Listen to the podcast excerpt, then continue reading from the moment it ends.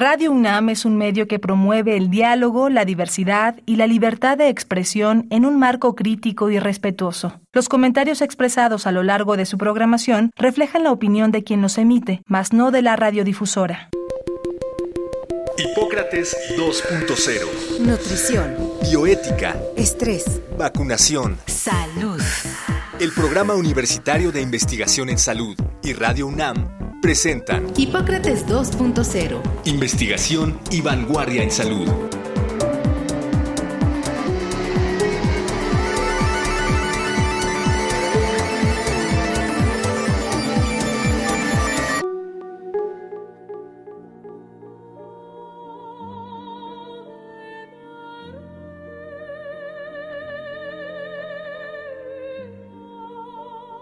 Hola, ¿qué tal? Bienvenidos a Hipócrates 2.0. Yo soy Mauricio Rodríguez. Como cada semana les doy la más cordial bienvenida. Agradezco que nos estén sintonizando aquí en Radio UNAM.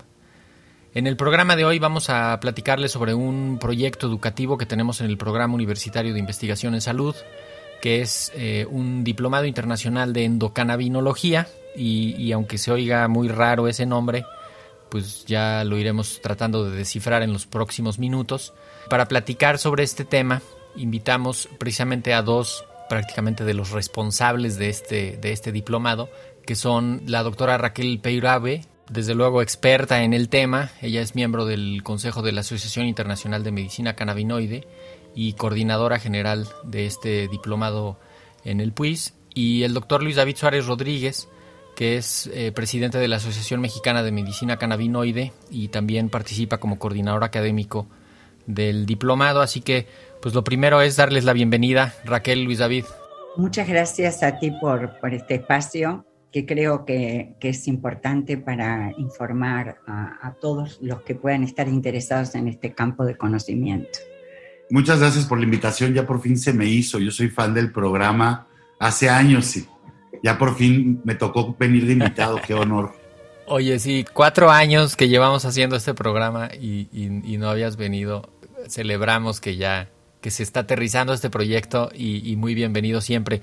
Me gustaría empezar, Raquel, si nos ayudas un poquito a entender por qué es importante hablar de, de, cannabis desde una perspectiva de salud pública. De hecho, ¿de qué hablamos cuando hablamos de cannabis para uso medicinal? ¿Dónde están los límites? Este, ¿Para qué sí servirá? ¿Para qué no?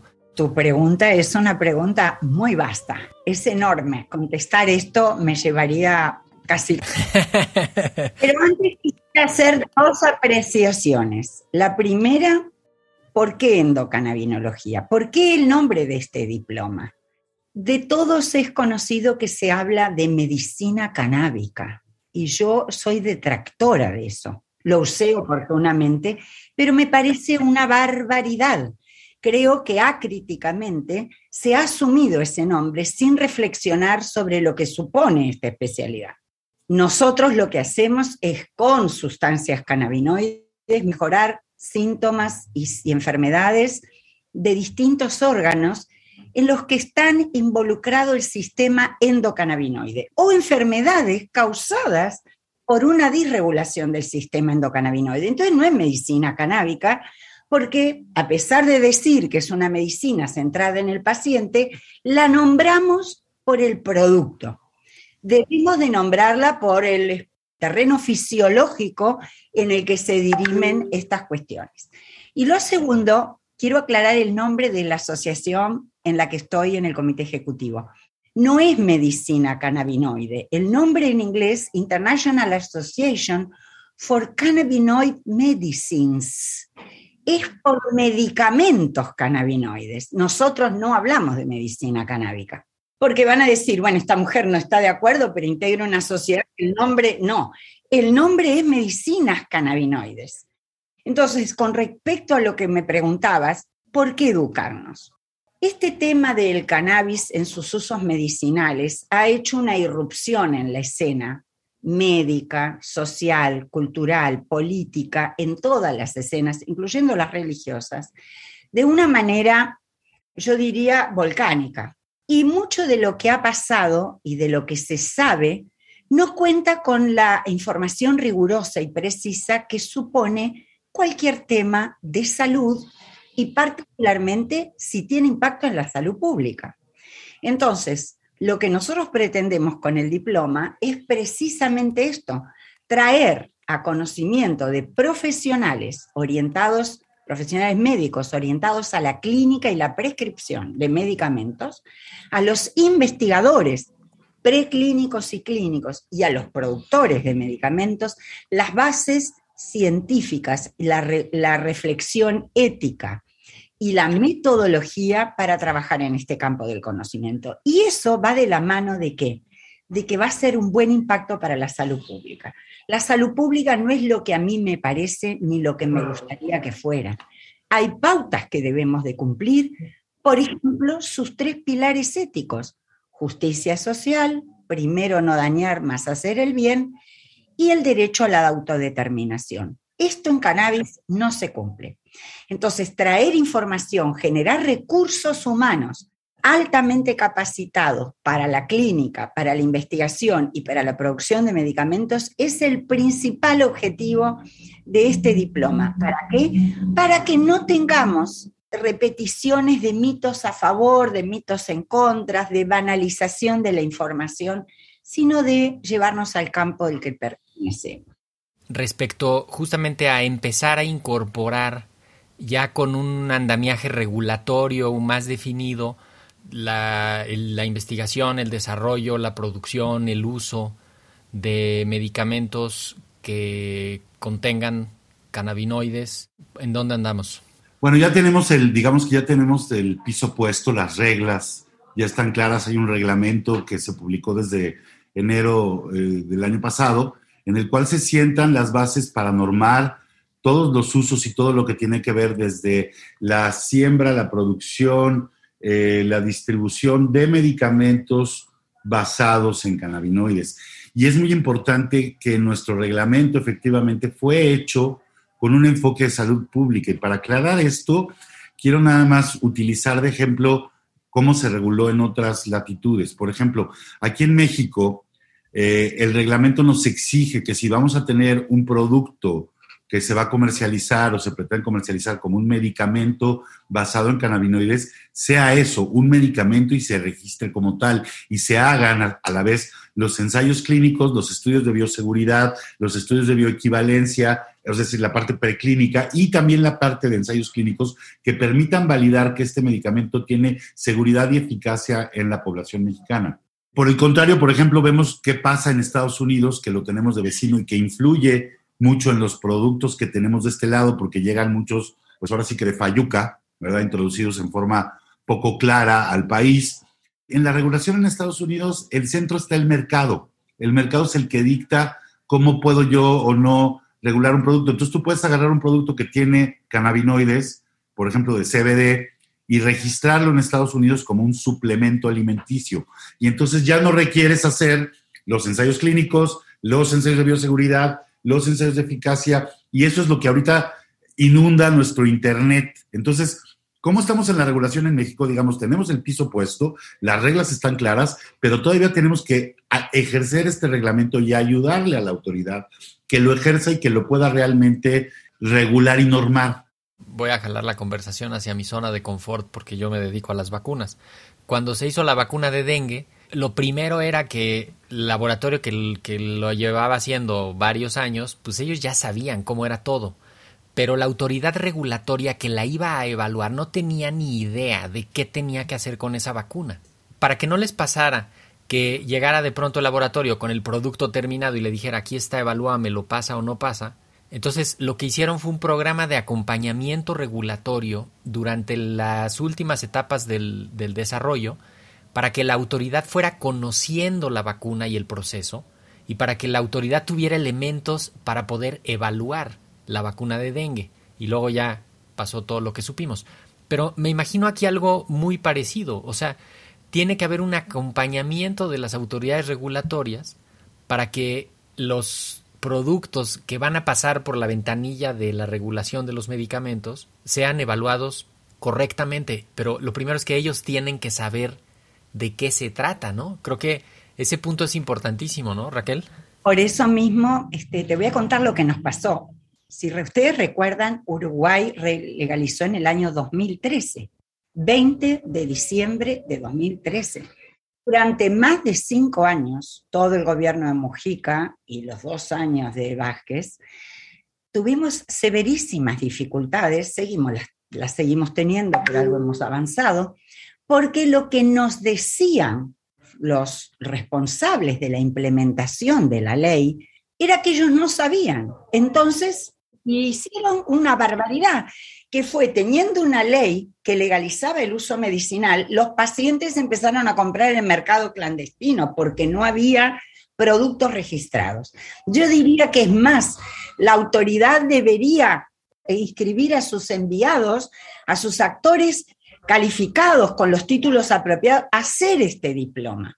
Porque una de las cosas que yo vi ahora cuando estuve en México es que cualquier producto está registrado como suplemento alimentario no sabemos si tiene control de calidad, no sabemos si la etiqueta corresponde con lo que dice adentro. Les quiero decir que en Estados Unidos la mayoría de los productos no son de calidad para un tratamiento, pero como a río revuelto, ganancia de pescador. Y lo que quiero decir es que esto que vi en México, y lo veo en muchos países de América Latina, a pesar de que llegado el momento de hablar de política, Estados Unidos es poco menos que Satán, pero luego reproducimos sus barbaridades de modelo político basado en el negocio y no en la salud pública y los derechos humanos. Entonces, esto está invadiendo México. Por supuesto, Estados Unidos evita que México invada con sus drogas su país, pero bien invade con sus productos de calidad mediocre, no certificados, porque esto que dice Luis David, que son registrados, sí, sí, pero son registrados a nivel estatal, no a nivel federal, porque Estados Unidos no ha legalizado a nivel federal. Entonces, evitemos los colonialismos, evitemos repetir lo que dice Estados Unidos desde la perspectiva del negocio. Hay muchas empresas que están, no pueden ni siquiera declarar su bancarrota porque no es federal eh, su reglamentación, su, su, habilitación. Y entonces tenemos que reflexionar y América Latina puede constituirse en tendencia en vez de el chico de los mandados o el escenario para que nos vengan a vender lo que hacen mal ellos. Entonces, el diploma es una oportunidad privilegiada para esta situación y acompañar el proceso regulatorio a nivel gubernamental. El público y, el, foro ideal para ese diplomado es justamente eh, personas que están, como lo decías, relacionadas con la prescripción, con la investigación, con el desarrollo, con la producción de medicamentos basados en cannabinoides y los que tienen que ver con la regulación, ¿no? Sería como, como también como unos aliados naturales, COFEPRIS. Claro, Mauricio, porque no es solo de los medicamentos y su registro, es que la autoridad regulatoria casi que ni conoce los efectos de los cannabinoides. Entonces se permite como suplemento alimentario algo que no está evaluado a largo plazo y que tiene además efectos adversos. Un suplemento alimentario no puede tener efectos adversos. Y si es medicamento, no puede ser suplemento alimentario. Estamos haciendo un desmadre. ¿Por qué? Porque está pautado por la sí, y que es lo que, lo que apuntaba Luis David, ¿no? Está guiado ahorita por la industria. Estamos en el riesgo de reproducir el modelo de lo que está ocurriendo en Estados Unidos. Justamente este diplomado pretende apuntalar en el sentido opuesto para fortalecer la perspectiva de, de salud ¿Por qué no nos cuentas un poco, Luis David? Primero, la, carencia de estos temas en, las currículas de los profesionales de la salud y los aliados naturales de este, de este diplomado, ¿no? Fíjate que hay, tocaron un tema súper importante que es parte de lo que nos falta transitar en este, en este contexto regulatorio, que es esa armonización. Si quieres importar medicamento, necesita un código arancelario, ese código arancelario tiene que estar ligado a una serie de temas fiscales que todavía no hay una armonización en el gobierno, o sea, todavía no sabemos cómo vamos a poder realmente eh, llevar a cabo la regulación, ese es un punto muy importante. Y luego, el sistema endocannabinoide y en realidad la endocannabinología, que es el estudio de todo lo que tiene que ver con el sistema endocannabinoide, eh, pues son disciplinas muy nuevas, ¿no? Si nos vamos a la historia, apenas en 1992 es que se caracteriza, es decir, hace 30 años, se caracteriza el sistema endocannabinoide y apenas hace 30 años lo empezamos realmente a conocer y a estudiar. y todavía no hay la incorporación de este conocimiento, digamos, en la formación de base del currículo de los médicos, de los biólogos, de los químicos. Y entonces este diplomado es un esfuerzo por recoger en forma integral, además, en una forma muy completa que no hay en otros programas educativos, todo lo que tiene que ver con la planta, desde su genética y botánica, su producción, cómo se tiene que transformar para hacer un medicamento, eh, cómo, se, cómo se elabora un medicamento, cómo, cómo las técnicas de extracción, es decir, toda esta parte, y luego toda la parte clínica, en qué estamos de investigación de los usos en neurología, en psiquiatría, en dónde ya lo podemos usar con seguridad, en qué va la investigación del sistema endocannabinoide en el tema digestivo, en la piel, etcétera.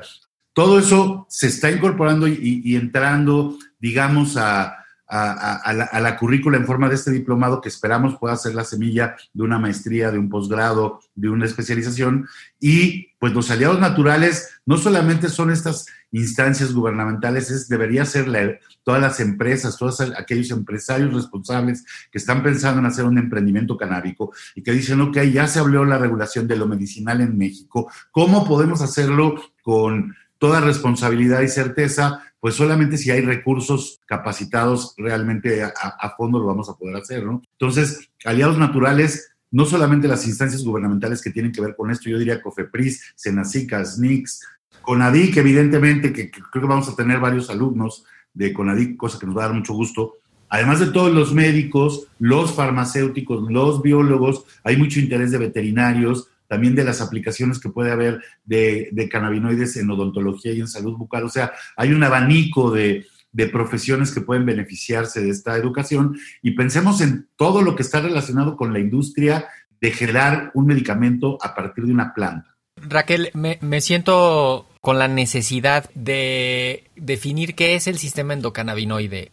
qué es, para qué sirve, dónde está, este, el sistema endocannabinoide es un sistema de neurotransmisión, de señalización, pero a diferencia de otros sistemas, seguramente la gente ha oído hablar del dopaminérgico, GABAérgico, etcétera. A diferencia de esos sistemas de comunicación intercelular, es un, un sistema que no se encuentra solo en el cerebro, se encuentra por completo representado en el aparato digestivo, el famoso cerebro digestivo, en la piel, y se ha ido demostrando que es un sistema que se encuentra fuera del cerebro de forma completa, ya no solamente sus ligandos, no solamente las sustancias que llevan la comunicación. Y es un sistema de regulación orientado a mantener la homeostasis, el equilibrio del organismo. Y eso permite entender por qué un medicamento cannabinoide que se usa en una situación que está marchando mal en un sentido, lo mejora, pero si está marchando bien, no lo toca. Por ejemplo, las sustancias cannabinoides tienen una acción antitumoral, que no quiere decir que cure el cáncer, uno de los famosos mitos que circulan. Eso quiere decir que mata tiene la potencialidad de matar células tumorales inhibiendo su enzima KT. Sin embargo, a diferencia de la quimioterapia, no toca las células normales. O sea, regula lo que está mal. Y lo mismo pasa con el sistema nervioso. Si el sistema glutamatérgico está muy exuberante, pues lo va a inhibir. Es un sistema de regulación y homeostasis infinitamente complejo. ¿Por qué? porque además está regulando a todos los demás sistemas de neurotransmisión, no solo de neurotransmisión, porque regula el metabolismo óseo, el metabolismo de los lípidos, cuestiones.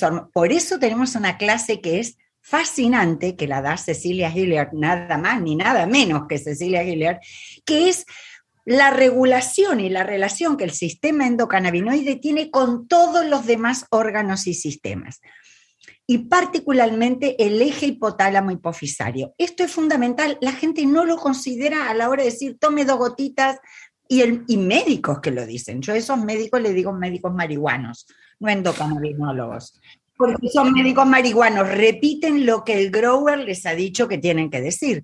O el que produjo el aceite. Y eso no está bien, eso no es responsabilidad profesional y nosotros lo que queremos es darle herramientas para que lo haga de buena manera. Es un sistema hipercomplejo que está detrás de todo nuestro funcionamiento y es el responsable de regular la salud y la enfermedad. Hay un estigma sobre la psicoactividad que la usamos los médicos para un montón de mejorías. Los antidepresivos son psicoactivos, los opiáceos son psicoactivos y el cannabis y los cannabinoides también son psicoactivos y es parte de su uso terapéutico. El otro uso es las náuseas y vómitos asociados a la quimioterapia. Tiene una acción perfectamente compatible con el ondacetrón, por ejemplo. Y en 2019, 2018 se agrega las condiciones de epilepsia refractaria resistente a tratamiento Dravet y Lennox-Gastaut. Y en 2019 se, se agrega la esclerosis tuberosa. Sin embargo, los que somos especialistas lo usamos en muchas otras condiciones a ensayo y error, con teoría mecanicista. Por ejemplo, condiciones inflamatorias, artritis reumatoide.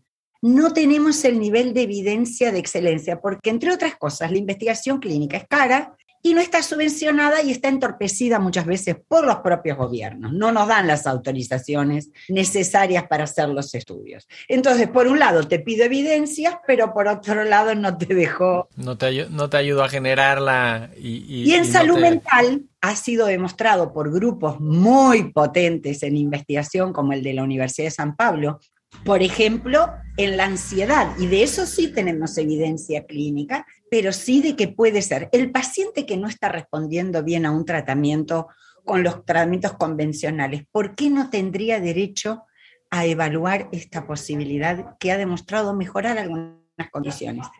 Eh, voy a, a, dar la información general del diplomado para que lo tenga también la audiencia. Son 232 horas. 58 eh, semanas, una vez a la semana, sesiones los días miércoles. Comienza con una sesión inaugural el 23 de marzo y termina el 28 de junio del 2023. Habrá un par de pausas por las vacaciones de la, de la universidad, pero no tan largas. Son 13 módulos, 100 sesiones teóricas, 12 sesiones de con talleres de este, casos clínicos. casos clínicos y además pues creo que también enriquece saber y, y, ayuda a, a, entender la naturaleza de este diplomado, Luis David, que sus egresados se incorporen al mismo diplomado y empiece a ser digamos, además de que se genere una bolsa de trabajo muy atractiva de personal altamente capacitado, que empiece a ser hasta cierto punto autogestivo y que empiece a encontrar réplica con los propios egresados en sus áreas de influencia, prácticamente lo que estamos haciendo, ¿no? Luis David, tú tomaste el, diplomado, este, cuéntanos un poco desde ahora sí que desde la experiencia propia y ahora desde tu posición como coordinador académico. Sí, la verdad es que, mira, como alumno, eh, la sorpresa del diplomado, de la calidad de los contenidos, de la profundidad de los mismos, es muy, muy grata inclusive a uno que se consideraba pues, que sabía algo de medicina basada en cannabinoides o endocannabinología, en nuestra encuesta de evaluación dijimos, no, yo soy muy experto. A las tres clases nos dimos cuenta de que no tenemos nada de expertos y de que la cantidad de conocimiento, de la exigencia de lectura, pues es muy grande para poder estar realmente a la altura. Y creo que esta es una visión muy importante que tiene el diplomado. No queremos hacer en México y en América Latina ciencia con la cannabis de, tercer mundo. Queremos poder hablar de tú a tú con los centros generadores del conocimiento canábico y en ese sentido a mí me da mucho gusto pues que este diplomado se radique en la UNAM porque la posibilidad que tenemos a través de la Universidad Nacional de sumarnos a esfuerzos de investigación de grupos, vincularse con redes de investigación como lo que hay en la Universidad Complutense, una red iberoamericana, la red Canalatam. Sé que hay varios compañeros que quieren volver a tomar el diploma, pero lo importante creo que sí es crear espacios de discusión, espacios de intercambio académico con otras eh, instituciones y jalar, porque hay muchísima gente en México interesada y probablemente haciendo ya investigación en cannabinoide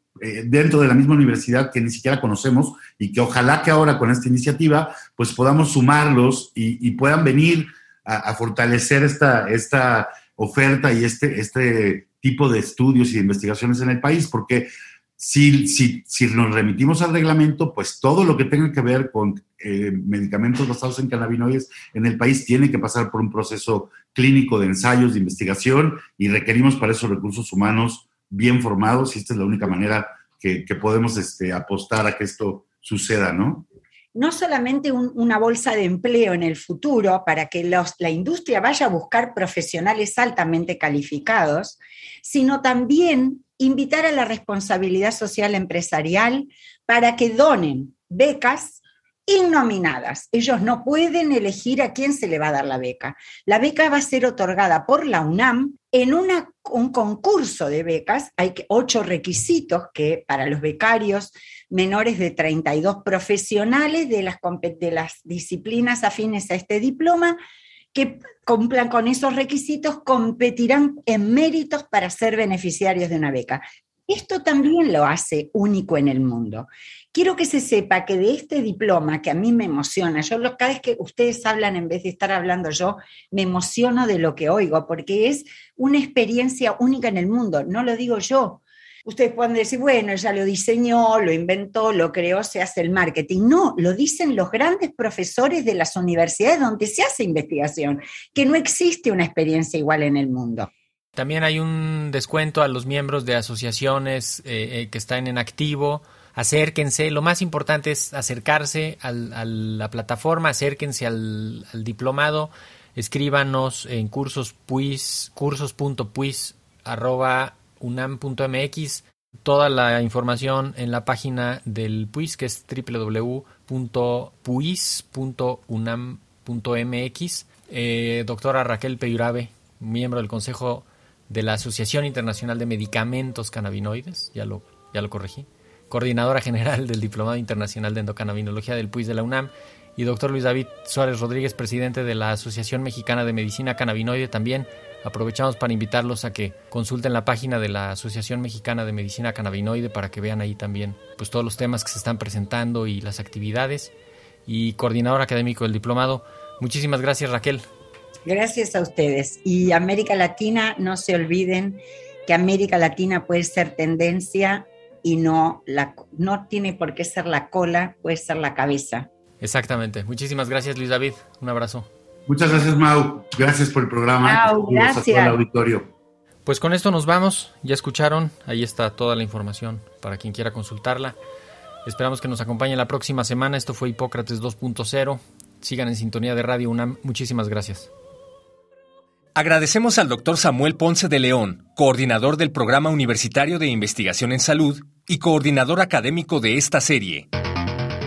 El Programa Universitario de Investigación en Salud y Radio UNAM agradecen tu escucha. Te esperamos la siguiente semana para platicar sobre lo último en materia de salud e investigación en Hipócrates 2.0. Investigación y vanguardia en salud. Se despiden de ti en la producción Patti Gamboa, Héctor Castañeda y Alejandra Gómez. Hipócrates 2.0. Radio UNAM. Experiencia sonora.